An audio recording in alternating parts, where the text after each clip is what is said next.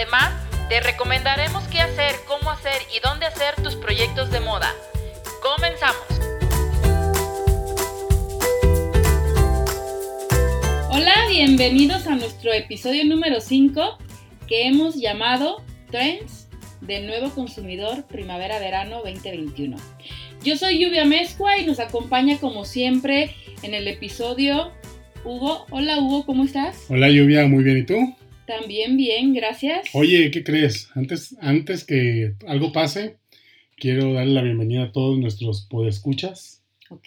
Sí, la verdad es que hemos tenido una gran, gran recepción. ¿Sabes de dónde nos están escuchando? Cuéntame. Están escuchando de Canadá, Irlanda, Holanda, Estados Unidos, España, Alemania. Y pues estamos muy, muy agradecidos. La verdad es que nos motiva mucho ver que nos están escuchando. Muchas gracias. Sí, muchas gracias y bienvenidos a todos. ¿De qué vamos a platicar hoy? Vamos a tocar el tema de los nuevos hábitos de consumo que nos ha dejado esta etapa de crisis en todos los sentidos. ¿Cómo cambiará la manera en la que los consumidores tomarán decisiones de compra ante sus nuevas necesidades? Generando esto nuevos modelos de negocio que de manera creativa empezarán a solucionar problemáticas actuales. Para esto existen profesionales que apoyan al emprendimiento, como nosotros en Doble L Estudio o como nuestro invitado. Muy bien, qué bien. Oye, y hablando de emprendimiento, fíjate que escuchaba en la semana una noticia de un emprendimiento de una mujer en Chile, una educadora, que pues con todo esto de la, de la pandemia, pues quiso afrontar un poco y sacar, sacar gastos y, y emprendió, emprendió con el negocio de la miel. Dijo, Ok. voy, voy a empezar a vender miel de abeja. Entonces le embotelló, le, le puso sus tapitas, le puso etiquetas y le empezó a vender. El problema fue que se puso muy creativa y le puso miel Gibson. Ándale. Entonces, pues apenas, apenas empezó a comercializar su, su miel cuando pues le cayeron los abogados del verdadero Mel Gibson. Dime que tenía la fotito, por favor. Ese fue el problema. Resulta que en el, en el envase tenía la foto de Mel Gibson caracterizado como William Wallace en la película de Braveheart, Ajá. la de Corazón Valiente. Entonces tenía la foto de Mel Gibson, arriba decía solo para corazones valientes Ajá. y abajo decía Miel Gibson. Bueno. Entonces los, los abogados obviamente dijeron, hey, mija, va para atrás, no puedes vender eso. Entonces la mujer, pues seguramente entre el susto de los abogados y todo, quitó todo su, su stock y pues estaba muy asustada por la demanda y emitió un grito de auxilio en Twitter. Así como que, ¿qué hago? Ayúdenme más que nada con el tema de la demanda. Pues le cayó apoyo de todos lados. La gente se solidarizó muchísimo con ella. Le cayeron especialistas en marketing, especialistas en derechos de autor, especialistas en e-commerce. Total que logró llegar a un acuerdo. Es el final, tuvo un final feliz. Logró- llegar a un acuerdo con los abogados. Le pidieron que quitara el- la foto, que quitara el eslogan de la miel para corazones valientes Ok. y la dejaron quedarse con el nombre. Ok. Entonces la mujer pues, realmente a final de cuentas le está yendo súper bien porque tuvo una exposición tremenda con, con las redes y pues perdimos una educadora pero ganamos a la miel Gibson. Muy bien. Fíjate, de un emprendimiento que, Oportunidades, ¿no? sí, que la aprovechó y sí, la, la supo adaptar, Así es. ¿no? Pues ahondando un poquito más en el tema de, de, de este, de, de- del emprendimiento y, y la importancia que tiene el preparar tu marca para el futuro, ¿no? Tras todos estos cambios que están ya sucediendo y más los que, los que se aproximan. Estuve por ahí investigando eh, y logré eh, indagar que existen indicadores que predicen el comportamiento del mercado y que ofrecen oportunidades de anticipar datos para saber qué categorías de negocios serán las más rentables y cuáles saldrán airosas de esta recesión. Obviamente, una, un- una categoría de las que van a salir airosas sí, raspadas, pero al final van a seguir. Van a empezar a ver, a sacar el cuello. Así, así es. Eh, es la, moda, ¿no? Eh, todas las prendas y calzado cómodos serán reinventadas para llevarlas a una nueva silueta que se ha llamado la silueta tras la pantalla. Esta categoría puede traspasar generaciones y hasta niveles económicos. O sea, el home office se está convirtiendo ya en un estilo de vida. Llegó para quedarse. Así es. El consumidor estará buscando el confort en su estilo de vida. La salud y el bienestar mental estarán como sus prioridades de compra. Y el hogar se empieza a convertir en un espacio multiusos, o sea, hogar, oficina y escuela. Entonces... Eh, eh, y ahora que, ya volvieron todos los chamacos a clases y que empezó virtual el tema, sí, no. la verdad es que está dificilísimo. Un saludo a, todos los papás que son, son héroes, los papás y los maestros, y los pobres chamacos que ahí están también batallando. Échenle ganas, ya me los animos. Y el consumidor también estará muy atento a las innovaciones de materiales que respondan a demandas clave que serán la seguridad y la comodidad. O sea, todo esto es tras el confinamiento, pero no tanto fue el estar encerrados, sino también el golpe económico y la concientización que hicimos como consumidor, ¿no? Entonces, para, para hablar un poco más del tema en cuanto a tendencias del nuevo consumidor, eh, hoy tenemos un invitado muy especial. Hoy nos pondremos en los zapatos de Javier Piña Negrete, que es nuestro invitado de este episodio, y voy a leerles un poquito de su trayectoria. Javier es egresado de la Universidad de La Salle Bajío en diseño de moda y calzado. Ha sido consultor de diseño de importantes marcas nacionales de calzado. Fue asesor de diseño en la Cámara Nacional de la Industria del Vestido de Delegación Guanajuato. Actualmente se desempeña como coordinador de Prospecta Moda para la Cámara de Calzado del Estado de Guanajuato, CICEG. Bueno, pues vamos a la entrevista.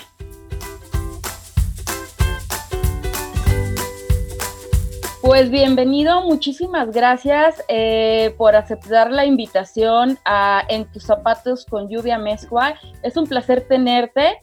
Bienvenido. Al contrario, muchísimas gracias Lluvia, gracias por la invitación. Un honor estar aquí contigo, platicar sobre estos temas tan interesantes que has desarrollado, estos temas de podcast que has hecho, estos últimos han sido muy interesantes. Y pues bueno, aquí estamos a la orden. Platícanos para la gente que, desea estar más enterado, ¿qué es APICA? Bueno, pues APICA, eh, por sus siglas, es Salón de la Piel y el Calzado. Y Zapica eh, es una feria internacional de negocios enfocada al tema de calzado y marroquinería. Cumplimos ya esta edición, con esta edición cumplimos 85 ediciones, cerca de 43 años aproximadamente va a estar cumpliendo la feria. Y pues bueno, es uno de los foros más importantes a nivel nacional para comercializar calzado. También eh, pues es, eh, es una, una de las ferias eh, pues, más reconocidas a nivel nacional e internacional, la, la, segunda en Latinoamérica y la cuarta a nivel mundial. Entonces, pues bueno, realmente ahí tenemos el escaparate del calzado mexicano para el mundo. Eso es Zapica. Javier Piña, ¿qué hace dentro de Zapica? O sea, ¿qué, qué rol juega? Cuéntanos. Pues mira, nosotros dentro de Zapica tenemos un área, digo nosotros porque tengo ahí una compañera, eh, tenemos un área que se llama Trend Studio. ¿Y qué hace Trend Studio dentro de Zapica? Pues bueno, nos dedicamos prácticamente al análisis de tendencias de consumo global, nos dedicamos al tema de análisis de todo lo que tiene que ver con información que pueda beneficiar a los fabricantes de calzado, a los diseñadores, por supuesto, y a los emprendedores de moda eh, que busquen desarrollar una marca, en este caso de calzado, porque vamos muy enfocados a ese mercado, pero eh, pues bueno, hemos atendido marcas de cualquier índole, ¿no? Entonces, eh, eso por una parte, eh, tenemos varios foros de tendencia al año, hablamos de foros para calzado infantil, para dama caballero, especializados para deporte, para urbano, por ejemplo. Hacemos todo este análisis durante todo el año y, y pues bueno, También trabajamos dentro de la feria gestionando todo lo que es la imagen de Zapica, todo lo que se ve en, redes sociales, por ejemplo. También creamos toda esta parte de parrilla de contenidos actualmente. Eh, Estamos muy enfocados eh, con el tema de gestión de moda, lo que nos implica a nosotros, pues bueno, traer toda esta, esta cuestión de desfiles a la feria. Colaboramos con, con, ya con la mayoría de los diseñadores a nivel nacional. Hemos tenido la plataforma de Zapica durante cerca de 15, 20 años a la mayoría de los diseñadores, desde Macario Jiménez hasta el más actual que tú me digas, lo, tuvimos aquí la edición pasada, Mancandi, tuvimos a Cynthia Buttenklepper, tuvimos a Janet Klein, también trabajamos mucho con instituciones educativas a nivel nacional. Tenemos una plataforma eh, de desfile que se llama Future Talents y esta plataforma, pues bueno, eh, incluye a nuevos talentos, perdón. Esto es todo lo que hacemos y pues bueno, también dentro de, las actividades del área, pues tenemos una línea estratégica para desarrollar un, plan de eh, cultura de diseño propio aquí en la Cámara a través del plan de transformación.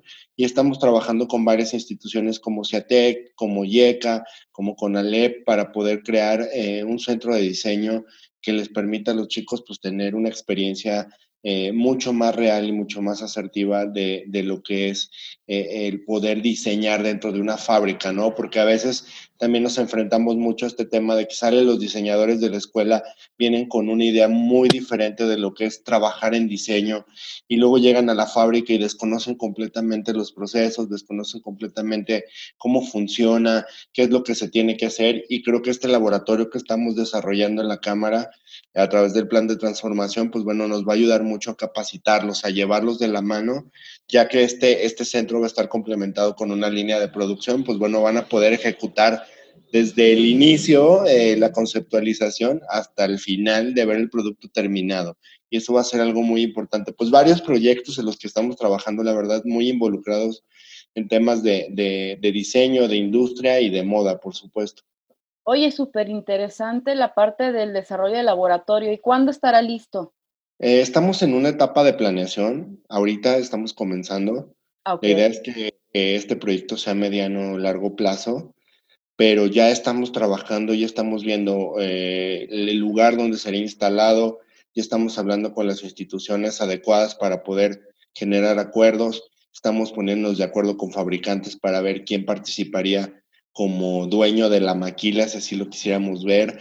Y, algo muy, muy importante es que, eh, pues bueno, también la academia se está sumando, ¿no? que esa parte creo que nos faltaba un poco porque la academia tiene una idea muy, muy diferente de lo que es finalmente ya, ya eh, el diseño en industria como tal.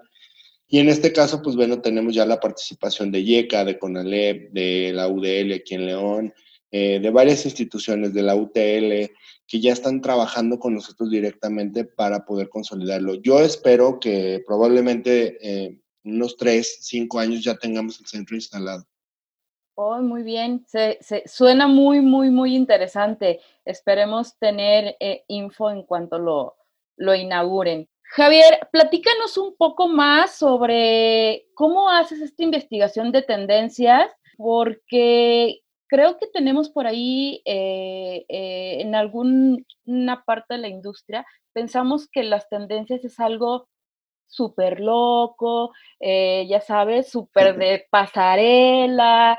Eh, llegas y le dices a alguien, es que es la tendencia y pues se asusta porque es como algo cero comercial y cero eh, llevado a la producción. Platícanos, ¿cuál es el trabajo que hacen ustedes? Claro, sí, mira, generalmente cuando hablamos de tendencias, o cuando yo les pregunto en, en mis pláticas, ¿ustedes saben qué es una tendencia? Entonces me dicen, no, pues es que es lo que viene, es lo que viene de moda, es lo que, eh, o, lo que están dictando las grandes marcas, o, y la realidad es que las tendencias van mucho más allá de lo que una marca pueda hacer, ¿no? Las tendencias son un movimiento social en realidad, las tendencias son un movimiento que se analiza desde, desde la parte psicológica hasta la parte sociológica. Y esto es fundamental porque cuando tú entiendes cómo funciona la sociedad, empiezas a entender hacia dónde tiende a ir, hacia dónde tiende a, consumir. Y, es un trabajo muy, muy arduo porque tienes que estar revisando todos los días, todos los días tienes que estarte actualizando, todos los días hay información nueva, todos los días hay un, algo que tienes que investigar. Y creo que eso es parte fundamental de que hoy en día tengamos este éxito en el área, ¿no? Eh, empezamos a ver, a analizar las tendencias nosotros desde un perfil eh, muy diferente al que se tenía. Eh, generalmente la gente creía que estas tendencias las dictaba un gran gurú de moda o que las dictaba, y la realidad es que lo va dictando el trabajo diario de la gente, lo van dictando los, los, proyectos, lo van dictando también la situación, el, el entorno. Y, pues nuestras investigaciones van mucho en base a eso, ¿no? No solamente checamos páginas como WGCN o páginas como Business of Fashion o páginas como eh, eh, Fashion Snoops. No, tienes que estar en un entorno, sobre todo en un país como México, que es un país tan cambiante, tan atípico. Tienes que estar muy atento sobre todo a, a cómo es, qué está pasando en el país. No tanto en el tema, pues sí, sí importa el tema político y el tema económico, pero también importa el tema cultural. Creo que es, fundamental. Y a partir de eso, pues hoy tenemos herramientas muy interesantes como las redes sociales, ¿no? A través de las redes sociales nosotros percibimos muchos de, esos, de estos pensamientos, muchos de estos cambios que se están gestando en la sociedad. Empezamos a comprender mejor eh, todo lo que, lo que requiere el cliente, eh, su perfil de consumo, qué es lo que busca, y esto nos ha llevado pues, a tener una serie de análisis muy interesantes del consumidor mexicano y cuál es su reacción ante la situación, ¿no? Ahora, por ejemplo, con esto del COVID, cómo estamos reaccionando, porque no todos los países reaccionan de la misma manera y no todos los lugares en México están reaccionando incluso de la misma manera. Entonces, para poder conectar con, el, con, ese mercado, pues necesitamos hablar el lenguaje de ese mercado. Y es como bien dices tú, tenemos que tropicalizar esta información. ¿Qué hacemos? Pues bueno, investigamos obviamente las páginas que te mencioné, investigamos en redes sociales, tenemos por ahí, estamos midiendo el SEM y el SEO de las, de las redes, cómo interactúan con nuestras estamos viendo lo que hacen otras agencias como Trendo, que también son agencias muy interesantes, que están, tienen un perfil de análisis mucho más base de pirámide, mucho más amplio, que, nos pueden dar un, espectro mucho más completo de lo que está sucediendo, porque finalmente eh, eso es algo que no hacemos mucho en México, ¿no? No compartimos mucho estas buenas prácticas como diseñadores ni como investigadores, y creo que eh, al final es al revés, ¿no? Es, tendríamos que estar compartiéndonos toda esta información para poder estar generando un ecosistema donde estos productos, pues bueno, que vamos a generar sean asertivos y sea lo que busca la gente y, podamos empezar a resurgir como mercado local. Y eso, eh, pues bueno, lo hemos ido llevando a través de esta investigación. Eh, ahorita no podemos, pero generamos eh, dos viajes de investigación anuales.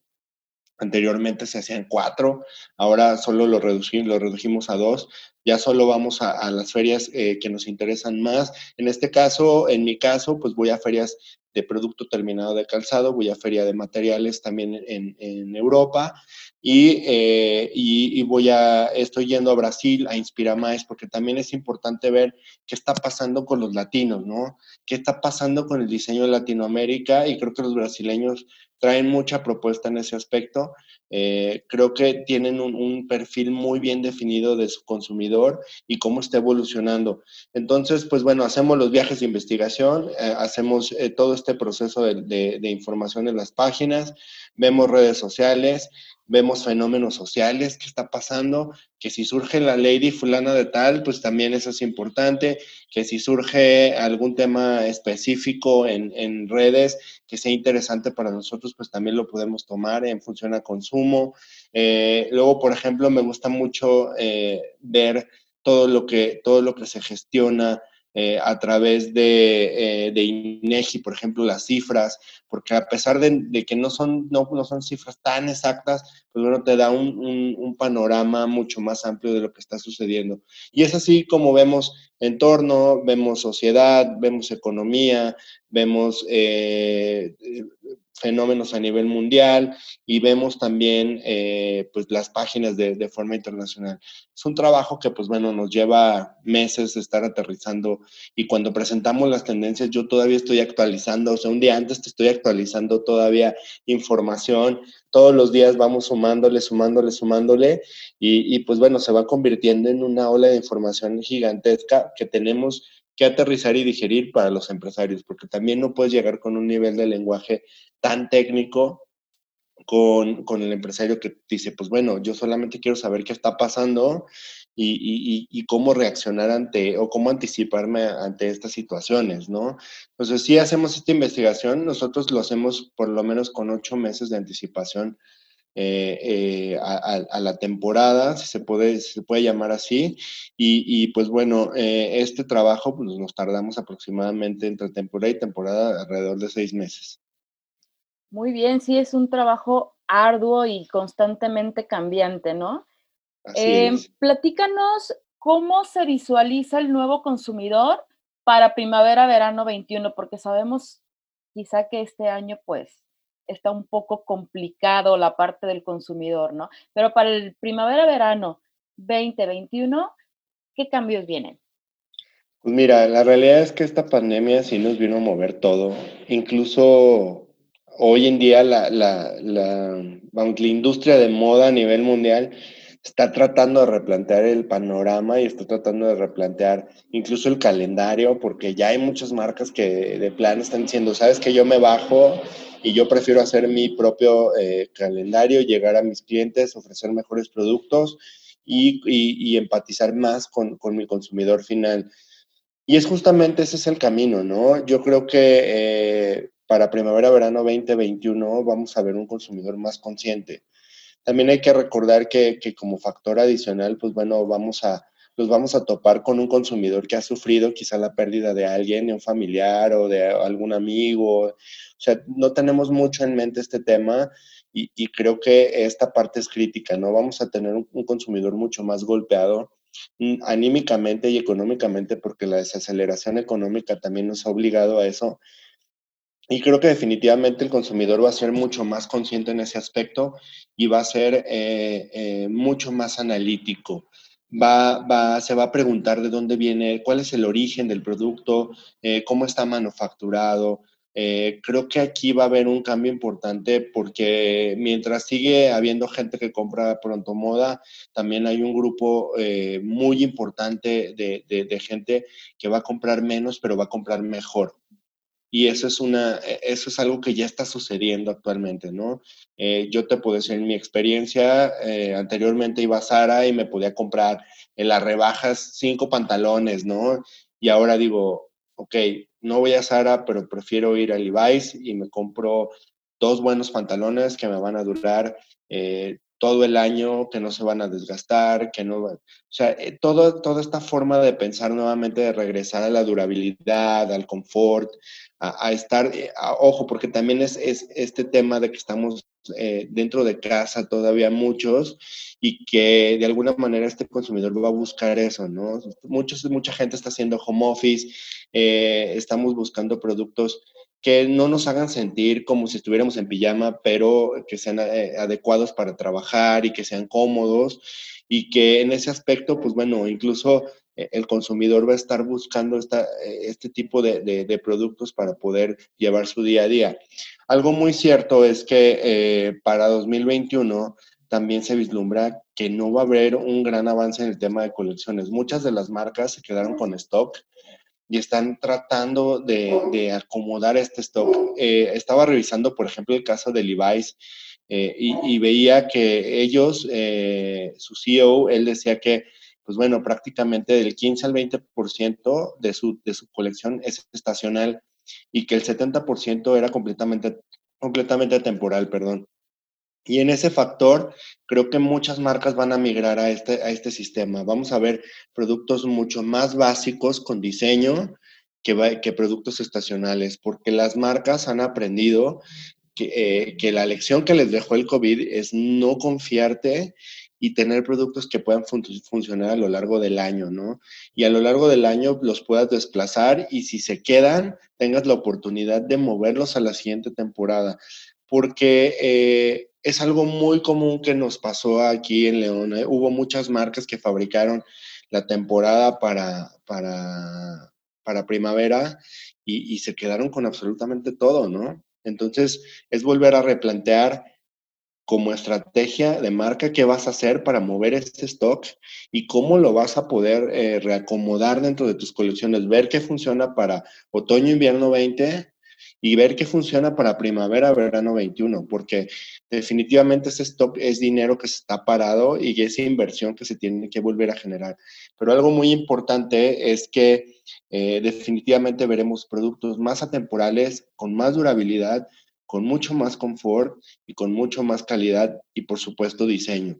Entonces, en función a eso, el consumidor eh, será mucho más consciente, no, no, porque, no porque tenga que ser consciente, sino porque la situación lo está obligando. El hecho de tener, eh, de percibir menor, menor eh, poder adquisitivo, lo va a obligar a evaluar los productos y a definir qué es lo que va a comprar.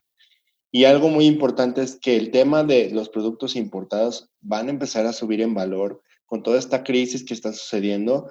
Y entonces tenemos que estar listos como emprendedores, como fabricantes, como industriales mexicanos para ofrecer un producto a, las expectativas del consumidor. Así es. Em, y en calzado, ¿cómo crees específicamente eh, que vaya a, o qué cambios ya están surgiendo? Porque quizás si va a haber algo, algo de desarrollo, pues ya se está pensando en el desarrollo, ya estamos en tiempos.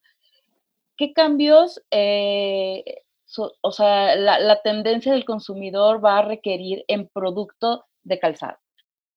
Pues mira, va a requerir eh, lo que te comentaba, ¿no? Vamos a ver calzado con mucho más confort, quizá vamos a tener el tema de los sneakers que parecía eh, que empezaba a decaer un poco, va a, va a tener un repunto importante. Eh, el tema de, por ejemplo, este calzado de confort para las personas o los adultos mayores va a ser fundamental. Eh, hay que recordar que es un mercado muy importante en México y uno que atiende una de las marcas más importantes de León que es Flexi, y que, que, bueno, definitivamente en calzado vamos a tratar de buscar esta comodidad de poder estar en, eh, un calzado para poder estar en casa, un calzado que, nos, que no me lo tenga que cambiar para salir a la calle, un calzado que se vea bien también cuando vaya a la oficina a trabajar. Entonces vamos a encontrar una silueta de calzado muy multifacética, muy multifuncional. Hay que pensar en este momento que también eh, por la sensación que tenemos de, del COVID, pues buscamos esa protección, ¿no? Y queremos sentir esa protección en el zapato también. Eh, hay muchas marcas que ya están trabajando con el tema de, suelas antibacteriales, por ejemplo, están trabajando con plantillas hipoalergénicas, están trabajando en zapatos más especializados, sobre todo también para, para, para, imagínate, para el área de los médicos y para nosotros, ¿no? Yo encantado de tener unos zapatos que no me tengan que estar limpiando los famosos tapetes sanitizantes, porque pues la suela realmente repele las bacterias y todo lo que se tiene, ¿no? Entonces, eh, hay, muchos, hay, hay, muchas cosas que sí van, a ir, sí, van a ir cambiando en el calzado. Por supuesto, vamos a seguir viendo calzado casual y vamos a seguir viendo tacones. Quizá tacones un poquito más bajos de lo que ya veníamos eh, observando, porque quizá en casa, mm, la gente que le gusta usar tacones, hay gente que me decía, oye, y si a mí me encanta usar tacones, ¿qué hago? Pues ponte tacones, pero usa tacones a lo mejor un poco más bajos, ¿no? Eh, y, y, ya hay una gran oferta donde pues prácticamente mm, se está trabajando para poder desarrollar estas colecciones. Algo importante es que es lo que te comentaba, ¿no? El tema de la temporalidad de los productos, el tema de los materiales, tratar de, de, buscar una cadena de suministro local, que eso es importante. Eh, hay muchos fabricantes en León que ya están tratando de asegurar esta cadena porque durante el tema del COVID, pues bueno, ellos compraban e importaban materiales de China y, y pues bueno, fue un golpe durísimo porque ni los materiales llegaron, están en pugna como, por los pagos, porque ahora les quieren mandar el material que no recibieron en su momento. Ese material era un material estacional que solo se puede usar en esa colección y están sufriendo, ¿no? Nos dimos cuenta también como fabricantes que, que, quizá colaborar con China, esta lejanía y estos abusos que tienen de repente las empresas chinas no es lo, no es lo mejor, ¿no? Entonces vamos a, ser más introspectivos y vamos a buscar dentro de nuestra proveeduría local qué sí podemos destacar, qué podemos utilizar y creo que en función al calzado esto va a tener un cambio muy interesante porque vamos a ver materiales hechos en México, por gente mexicana y, y, y, vamos a ver insumos también fabricados en México. Entonces, esto puede ser una buena oportunidad. No todo es malo en el COVID, no todo es malo en esta crisis. Y creo que te puede ser una oportunidad importante para que el calzado mexicano tenga este resurgimiento, podamos ser opción para Estados Unidos, levantar la mano y decir, aquí estamos nosotros también, y que definitivamente pues sea un parteaguas dentro de la industria donde pues prácticamente nosotros podamos continuar eh, siendo una buena opción para el mundo y ofrecerle nuestros productos, ¿no? Así es. Muy bien, Javier. En cuanto al retail, eh, ¿qué cambios este, pudiéramos estar esperando eh, para el siguiente año? Pues mira, de momento en retail lo que yo alcanzo a ver es que hay muchas empresas que anteriormente no estaban en línea y hoy en día todos se quieren subir, ¿no? Es la primer, la este, el primer factor que veo. Y es algo muy interesante porque se va a democratizar el mercado en línea. Eh, creo que anteriormente había, había algunas marcas que predominaban en, en, este espacio porque no se tenía como mayor competencia, pero la realidad es que hoy en día tenemos una cantidad de opciones eh, impresionantes, ¿no? Eh, te podré decir que el tema de retail en, en físico, las tiendas presenciales, pues va, se va a modificar muchísimo, va a haber una modificación muy importante. Quizá vamos a poder tener un híbrido entre lo que es online y lo que es presencial. Ahorita lo que, lo que estamos haciendo, por ejemplo, como estrategia, yo trabajo con algunas empresas aquí en León. Me dicen, oye, ¿cómo le hago? Hay gente que quiere ir a la tienda a ver los modelos, si quiere probárselos, si quiere le digo, mira, lo que puedes hacer es que puedes ir agendando citas con esta gente a través de la aplicación. Dile, ¿sabes qué? Te espero aquí el día tal, eh, tienes media hora para probarte el zapato, definir si lo quieres usar o no, y, controlar el, nivel de gente que, que puede estar dentro de la tienda. Algo muy importante es que se tiene que definir también una ruta dentro, de, dentro del espacio comercial, ¿no? Una ruta que se tiene que respetar, que se tiene que estar, se tiene que estar sanitizando, tienes que estar en protocolos con, con, la gente, que usen cubrebocas, este, que pues bueno, les sanitices las manos, que puedas eh, tener tu tapete a la entrada. O sea, el retail está cambiando para volverse, para volverse una burbuja protectora, mucho más segura para nosotros los consumidores. No es porque de alguna manera ellos quieran protegerse, claro que sí, pero la realidad es que está pensado para que nosotros tengamos esa confianza de entrar a estas tiendas. ¿Qué vamos a ver en las tiendas? Vamos a ver mucho menos stock, que eso es muy bueno porque en México estamos acostumbrados a, a llenar la tienda de, de, artículos, ¿no? Entonces, los SKUs como colección van a ir bajando. Eh, quizá vamos a ser más asertivos al momento de crear colecciones y, en la tienda, pues bueno, se va a tener que crear toda una experiencia, ¿no? Anteriormente, eh, pues bueno, ibas a las tiendas porque ibas al centro comercial y porque pues, te quedaba ahí, te metías a la tienda. Pero ahora las tiendas se tienen que esforzar mucho más para crear una experiencia inmersiva donde te atraiga, ¿no? Trabajar mucho en sus escaparates, trabajar mucho eh, en la experiencia dentro de la tienda, en la atención, en cómo se maneja todo esto. ¿Qué va a pasar también? Pues bueno, va a haber muchas, eh, muchas actividades de, de, tienda como, como lo compro en internet y solamente paso a la tienda y lo recojo, ¿no? Este, o, bien eh, vemos que ya hay grandes avances en temas de digitalización, donde tú ya prácticamente puedes hacer un avatar dentro de la, dentro de la aplicación, puedes ponerte la ropa en, en tu avatar, puedes probarte los zapatos, eh, hay una aplicación que se llama Drest, no sé si la conoces. No. Esta aplicación eh, es, es, es, muy buena porque te deja crear tu avatar, te deja probarte la ropa que tiene en venta y, y, en dado caso que tú requieras como ver el producto un poquito más en físico, si lo quisiéramos ver así, pues bueno, te enlaza un video con, con alguien que esté dentro de la tienda y, el, y la persona, la quien atiende, te muestra el producto, te muestra las dimensiones, abre la bolsa, te la muestra por dentro o te muestra los zapatos y esto ya te da un poco más de tranquilidad al momento de tomar una decisión. ¿Qué estamos, eh, pues bueno, tratando de hacer eh, como industria? Pues tratando de crear un código único de venta, ¿no? Uh -huh. eh, para que pues prácticamente todo esto sea regido a través de, de, de, una sola aplicación, de que podamos comercializar, de que las tallas sean las adecuadas, incluso para el pie mexicano. Hay una tarea muy grande que hay que ver eh, cómo estandarizar las hormas, porque luego hay hormeros que tienen unas tallas, hay otros que tienen otras, hay otros que tienen otras que son siete y parecen seis, y hay otros que tienen un siete y parece ocho. Y entonces te das cuenta que realmente en línea no puedes tener esa certeza para vender.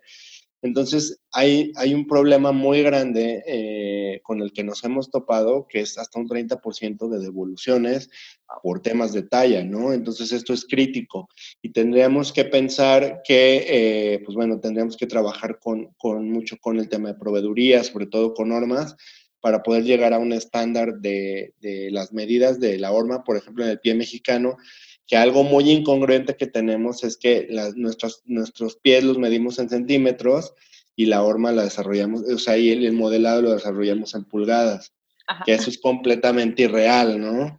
Entonces tendríamos que analizar cómo poder eh, estandarizar esta parte para que ahora sí, para ahora sí decir en México, pues bueno, 7, 7, sea lo que sea, donde sea y con, y con quien sea que lo esté fabricando, y, que no tengas esa, esa incertidumbre de, híjole, si no me queda, lo voy a tener que devolver, y si no me... Entonces, son, son cosas que, que, en el camino hemos ido, hemos ido pensando en temas de retail también, porque esos, esos problemas, pues, son, son, implica estar en una plataforma en línea que ya se tenía en físico, pero en físico corregías, ¿no? Porque si no te queda el 7, pues te busco un 7 y medio. Y si, no te, y si te queda grande, pues te busco un 6 y medio.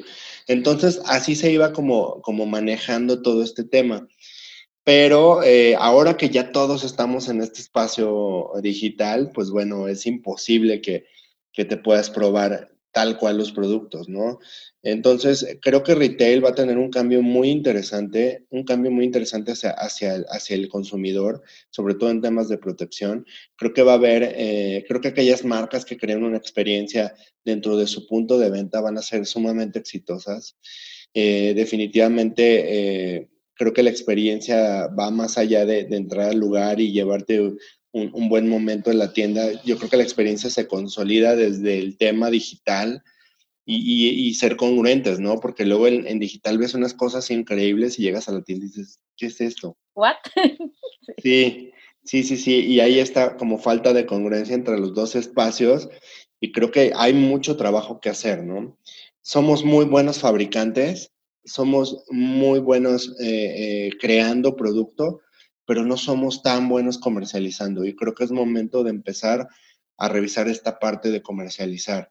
Creo que los, el éxito de países como Estados Unidos, eh, como Canadá, como estos grandes países que comercializan millones y millones de pares, es eso, que saben crear las experiencias para que el consumidor decida tomar la compra. Muy bien. Y dentro de toda esta reestructura retail, producto, moda, ¿qué papel va a jugar el diseñador, ya sea emprendedor o un diseñador dentro de una empresa, en el desarrollo de productos? O sea, ¿cuál va a ser su importancia? Híjole, el diseñador, fíjate que el diseñador siempre ha tenido una importancia general, o sea, el diseñador, yo siempre he dicho que un buen diseñador puede hacer muy exitosa una marca o puede hacer que una marca fracase definitivamente. Y, en base a eso es el nivel de responsabilidad que tenemos como diseñadores. Más estando dentro de una empresa cuando trabajas con un presupuesto que no es tuyo, cuando trabajas con, eh, herramientas y con recursos que no son tuyos, pues sientes más esa presión, tú lo debes de saber. Y, definitivamente un diseñador eh, puede, puede, puede cambiarle la vida a una marca. O sea, yo creo que es determinante también la forma en la que el diseñador actúa a partir de, que asume un puesto. Y también eh, de cómo percibe y cómo concibe el ADN de la marca, eh, de cómo concibe el brief de marca de comunicación, entienda perfectamente a qué consumidor va dirigido. Creo que es muy importante también eh, definir que el diseñador puede ser el factor que cambie el tema, por ejemplo, de la sustentabilidad. Nosotros como diseñadores podemos definir si realmente el producto puede llegar a ser sustentable, si, si también, eh, eh, por ejemplo, si la empresa en cuanto a procesos puede llegar a ser sustentable también, y, y, de alguna manera el diseñador es quien también administra las líneas de producción. O sea, tú defines, cuando tú te sientas a diseñar, tú puedes definir en base al modelo que estás diseñando cuánto tiempo se va a tardar por fracción, en cuánto tiempo y cuánto tiempo va a en cuánto tiempo se va a producir, eh, no sé, una corrida de mil pares, ¿no? Tú vas a decidir, a ver, si esta fracción dura tres minutos, si esta dura cinco minutos, si esta dura, entonces el zapato me está saliendo en 20 minutos, por decirlo así. Si sea, entonces ya multiplicas 20 minutos por tal, tal, tal, tal, tal, pues me da los mil pares, ¿no?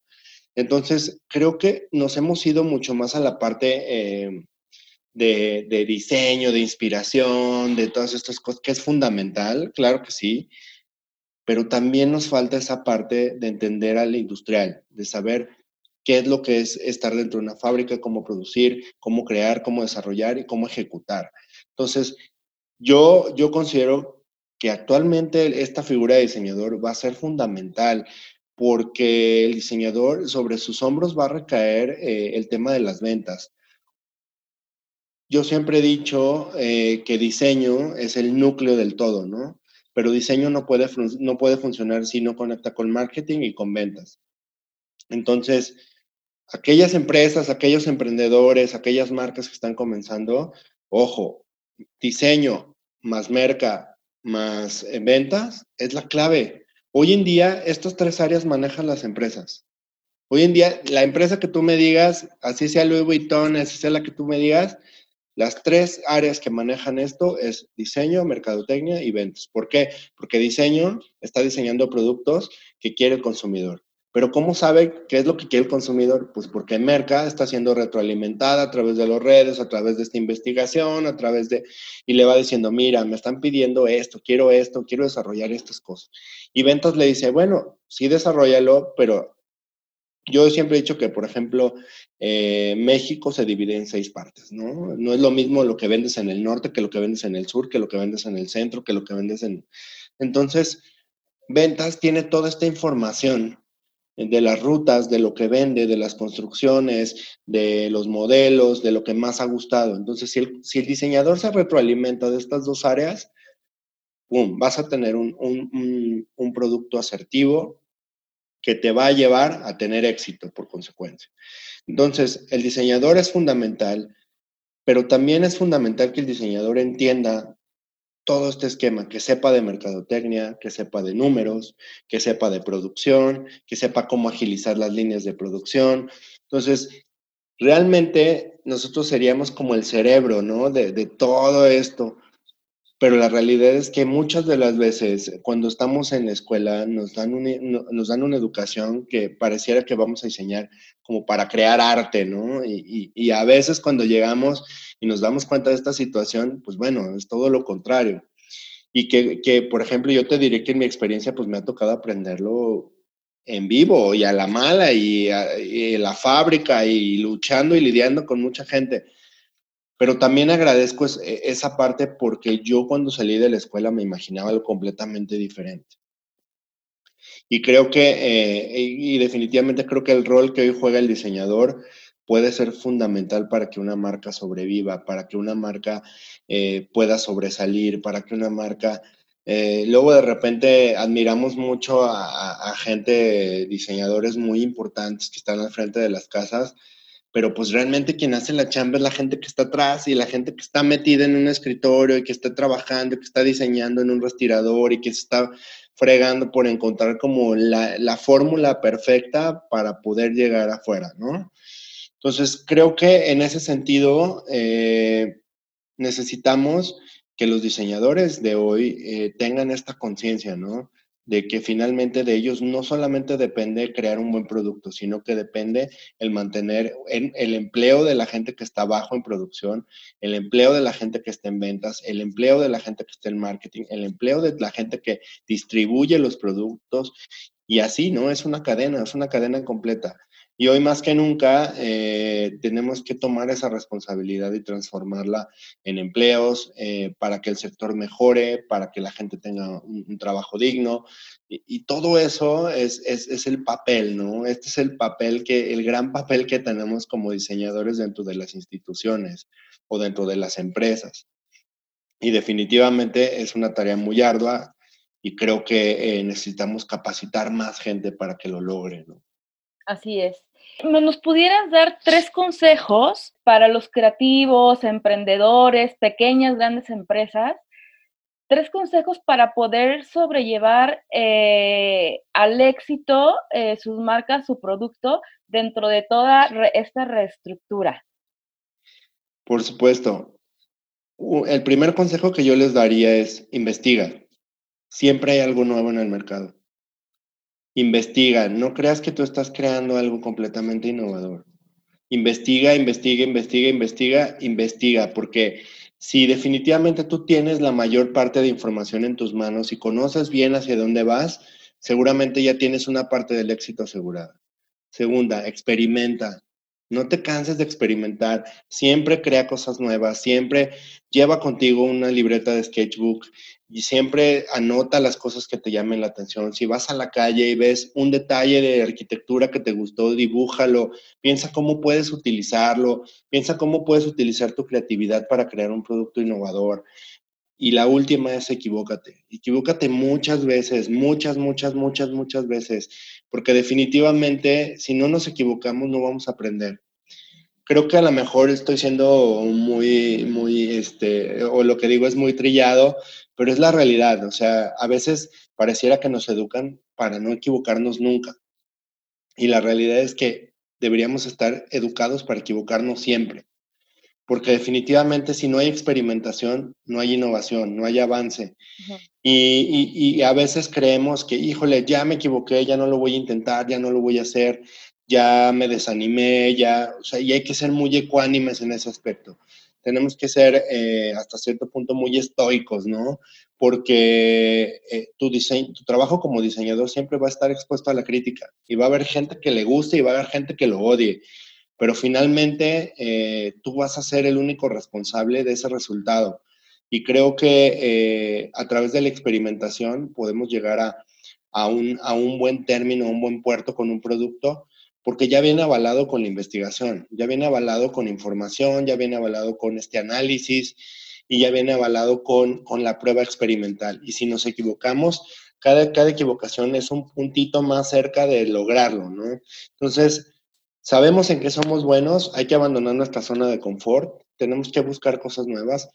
Tiempos eh, desesperados requieren eh, soluciones desesperadas.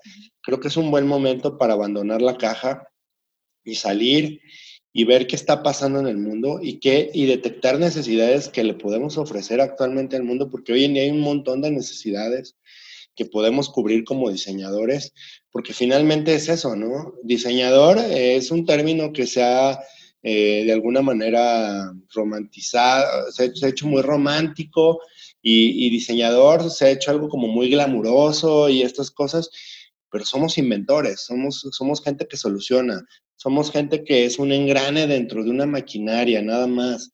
Tenemos que tener la humildad para entender que nuestro trabajo es fundamental y es básico, pero que también necesitamos de las manos de otra gente para poder llevarlo a cabo.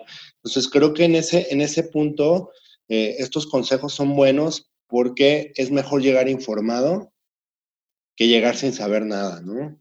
Cuando tienes un cliente que sabe más que tú, preocúpate, porque no estás entendiendo lo necesario ese mercado. Y si el cliente no le atrae lo que tú estás haciendo, es que no estás experimentando lo suficiente para poder satisfacer esas necesidades. Y finalmente, si no te equivocas, no vas a poder llegar al producto que desea el cliente. Y más allá de eso, no te vas a poder transformar en lo que tu producto realmente es. Yo siempre que diseño algo, siempre que pienso algo, siempre que elaboro algo, va mi, mi nombre, va mi energía, va mi todo en ese producto. Y, y, cuando la gente lo ve, dice, claro, por supuesto. Y, y, ahí, ahí empieza una cadena de recomendaciones hacia ti. Entonces, ¿cómo ser exitoso? Con esos tres consejos, yo creo que lo podríamos lograr. Muy bien. ¿Dónde te podemos encontrar? ¿Cuáles son tus redes? ¿Cómo podemos acceder a, la información de los documentos que generan? ¿Nos lo puedes compartir? Claro, estamos en Facebook como Zapica Trend Studio. Eh, tenemos ahí la fanpage y tenemos en Instagram también nuestra página que es eh, Zapica Trend Studio también, que es arroba trendstudio.zapica. Y, eh, y ahí nos podrán encontrar eh, dentro de la página de, de, Instagram, tenemos un drive donde cargamos eh, nuestros últimos reportes especiales que ahí lo van a poder encontrar. y pues bueno, van a poder estar al tanto de los, de los eventos. Generalmente ahí publicamos todos los foros de información, publicamos todos los eventos que tenemos, tenemos de repente webinars con invitados, que por ahí luego te vamos a invitar a que nos platiques también algo a través de Trend Studio. Y, eh, y, pues bueno, tenemos ahí casi la mayor parte de interacción con, con, con los, los, usuarios. Eh, nos pueden encontrar también en correo, que es javier.pina, arroba CISEG, como CISEG, C-I-C-E-G, .org. Entonces ahí me pueden encontrar cualquier cosa que necesiten, con mucho gusto, estamos a la orden, podemos trabajar desde consultorías en temas de soluciones estratégicas de tendencias y diseño. Eh, la parte de diseño de colecciones también la hemos dado, no es muy común, pero generalmente trabajamos más temas de retail, vamos, trabajamos más temas de estrategia de ventas, de capacitaciones con los diseñadores en temas de investigación y todo lo que se tiene que hacer, para poder llegar a, un producto mucho más asertivo. Perfecto, pues muchísimas gracias. Ya tienen todos eh, eh, donde encontrar la información y contactar a Javier. Muchas gracias, Javier, por, por compartirnos todo tu conocimiento. Digo, fue breve, pero muchísimas gracias. Al contrario, muchísimas gracias a ti, Lluvia. La verdad, un placer poder estar aquí platicando contigo.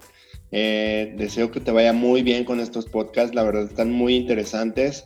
Nuevamente eh, agradecerte por, por, considerarme, por la invitación. Muy, muy amena la plática, muy buena y pues bueno, seguimos en contacto. Ok, muchísimas gracias Javier. Y esto fue En tus zapatos con lluvia mezcla.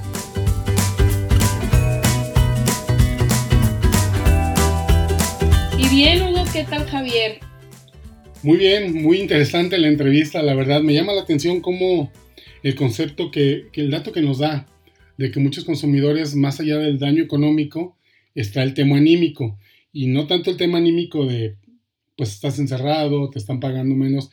El tema anímico más allá de que, pues tal vez ya convives con alguien que tuvo esta enfermedad o conoces a alguien que tuvo esa enfermedad, alguien que a lo mejor perdió un ser querido y estamos muy golpeados anímicamente. Al final de cuentas, eh, pues el retail, como él comentaba, va a tener que ser muy sensible para brindar una experiencia al consumidor más acogedora, ¿sí? No más allá de hacerlo sentir cómodo, como que hacerlo sentir abrigado, apapachado, porque pues estamos muy golpeados anímicamente. Así es, y para esto y para, que eh, el retail tenga armas con que lograr estos, también se va a requerir un producto totalmente bien logrado, totalmente bien eh, mm, llevado a, a lograr satisfacer las nuevas necesidades tanto del retail como del consumidor. Un producto que también te apapache. Exactamente.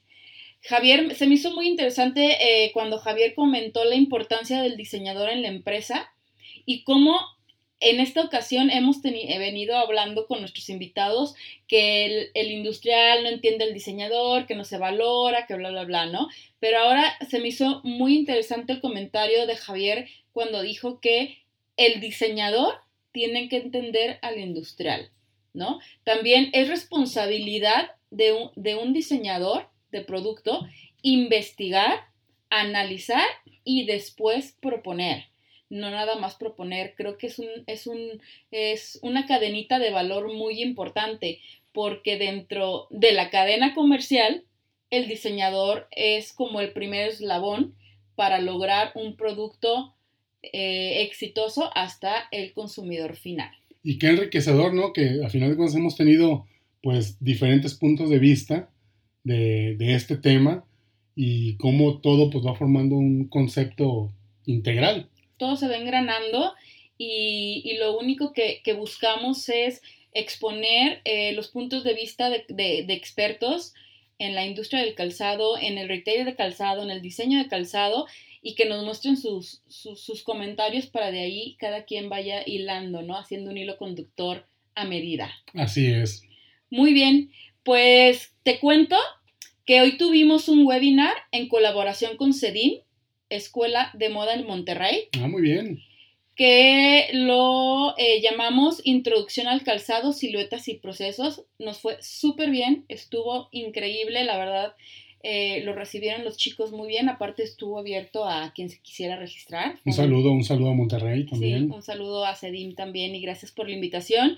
Y también eh, quiero eh, comentarles que arrancamos el día de hoy con nuestro curso llamado Arma tu colección de moda de manera exitosa. También con muy buenos resultados y espero que los chicos que, que hayan asistido a la primera sesión estén contentísimos. Ya les avisaré de nuevos cursos más adelante. Y pues la gente tiene ganas de, de emprender, ¿no? Tiene la, gente, la gente tiene ganas de prepararse y hacer un producto pues de calidad. Nos prometiste una recomendación porque a partir de este episodio, Hugo empieza a traer recomendaciones de todo lo que nos prometió, o sea, de películas, libros, series, todo referente a la moda y que tenga ahí un link pequeño con el tema tratado de cada episodio. Muy bien, pues mira, hoy traigo una, algo que fue una muy bonita sorpresa cuando, cuando yo la vi. Seguramente algunos ya la habrán visto, no fue muy popular, es una serie que se llama Mr. Selfridge. Claro que la vi. ¿Te acuerdas? Claro. Bueno, pues esta serie, para los que no la han visto, es una serie británica del 2013, son cuatro temporadas, y nos cuenta la vida de Harry Gordon Selfridge, un empresario norteamericano que ya en su edad de retiro totalmente decide emprender retirado, ya después de una vida de retail en Estados Unidos exitosísima, decide emprender en Londres con una, la primera tienda departamental como tal. Él es realmente el precursor del concepto de una tienda por departamentos, de todo este, toda esta importancia que tienen los escaparates, cómo, cómo vestirlos, cómo darles vida. ¿sí? Es también el precursor de las fantásticas y revolucionarias ventas de rebaja. Wow. Y al final de cuentas, para él, lo importante era este, tener un vínculo emocional. Y también, eh, también fue precursor de Preta Portera, ¿no? También fue el, fue el primero que te podías probar tu ropa en... Ya no a medida, como No, se usaba en la Exactamente. época, Y algo muy importante y que todo el mundo hemos visto, fue el que inventó o que le dio su gana poner la perfumería en la entrada de su tienda. Ok, ¿Y tú sabes por qué? cuéntame. Pues no nada más es para que llegaras y olieras todas las esencias, sino para que sintieras el cambio de la calle porque había demasiados caballos. Ok, ok, Había- no sigas. Olía a circo, básicamente. Ok, Y entrabas a la tienda y el cambio era abrumador. Entonces la experiencia de entrada ya era fabulosa. y seguimos con eso en todas las tiendas departamentales hasta la fecha. Perfumería está en la entrada principal Claro. al inicio o en boutiques, pues la parte del aroma es importante, ¿no? Claro. Y pues obviamente como ya lo... Para nosotros es muy normal, ¿no? Ya lo vemos cotidianamente, pero pues su tienda departamental fue la primera que no tuvo muros, no tenía divisiones. Entonces fue un, fue un visionario, la verdad. Es una serie muy, muy interesante. Eh, El vestuario está increíble. Está increíble todo, toda la, la escenografía, toda, está muy padre, la verdad. Y pues la pueden ver en Acorn TV a través de una suscripción de Prime. Video. Hay este, cuatro temporadas y pues está muy, muy buena. Se las recomiendo mucho, mucho. Muchas gracias. Muchas, muchas gracias. Y bueno, Lluvia, a ver, pues ya se nos acabó el tiempo. ¡Ah! Queremos agradecer a, todas las, a toda la gente que nos ha escuchado. Muchísimas gracias. Nos pueden encontrar en, en Spotify, en Apple Podcast, en Google Podcast, en todas las plataformas de podcast nos pueden encontrar. Y a ti, a ti, Lluvia, ¿dónde te encontramos? A mí me encuentran en Insta, en Face, en Twitter, como Lluvia Mezcua, así. Búsquenme, síganme, los acepto. Y bueno, pues llegamos al final del episodio. Muchas gracias, Hugo. Muchas gracias a ti, muchas gracias a todos. Yo soy Lluvia Mezcua. Nos escuchamos en el episodio 6. Gracias. Chao.